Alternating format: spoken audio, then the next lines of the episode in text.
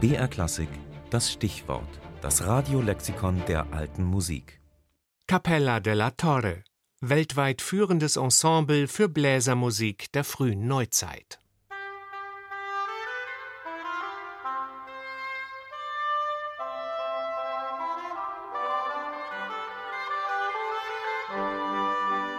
Von der modernen Oboe über die Barockoboe zur Schalmei, das war der Weg von Katharina Bäumel. Immer schloss sie ihre Studien mit Auszeichnung ab.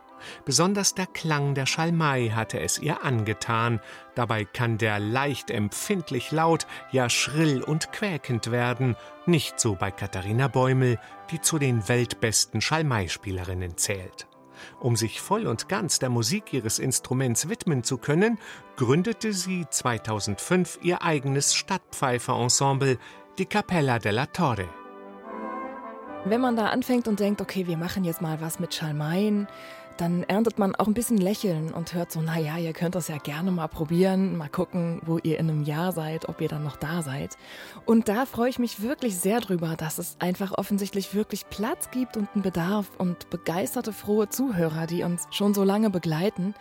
Das ist natürlich auch was, was dann so ein persönlicher Stil irgendwann wird von einem Ensemble. Und ich bin sehr froh, dass wir uns mit Capella einfach auf die Art und Weise ausdrücken dürfen und dieses Repertoire wählen, das uns ganz besonders wichtig ist. Und da hat man natürlich in einem eigenen Ensemble die meisten Möglichkeiten dazu.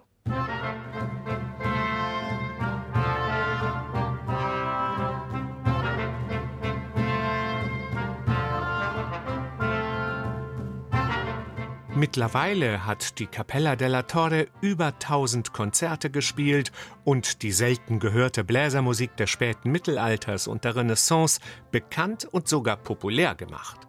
Katharina Bäumel und ihre Kollegen erhielten nicht nur einen Echo Klassik als Ensemble des Jahres, sondern auch viele weitere Auszeichnungen für ihre über 20 Programme und CDs.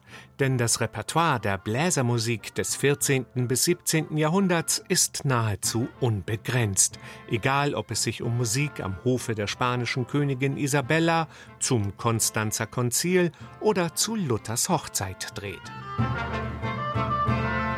Wir versuchen immer, diese Instrumente auf die bestmögliche Art zu kombinieren.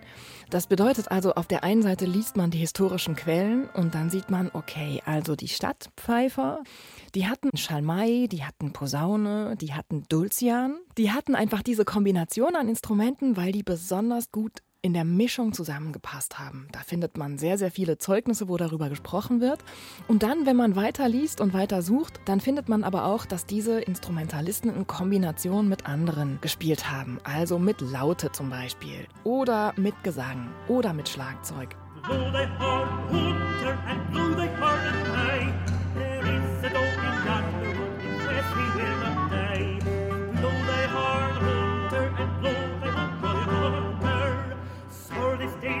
Der Erfolg der Capella della Torre beruht auf akribischer Vorbereitung in der historischen Aufführungspraxis und dem gleichzeitigen Zulassen von Improvisationen mit vereinzelten Blue Notes oder Popmusikakkorden.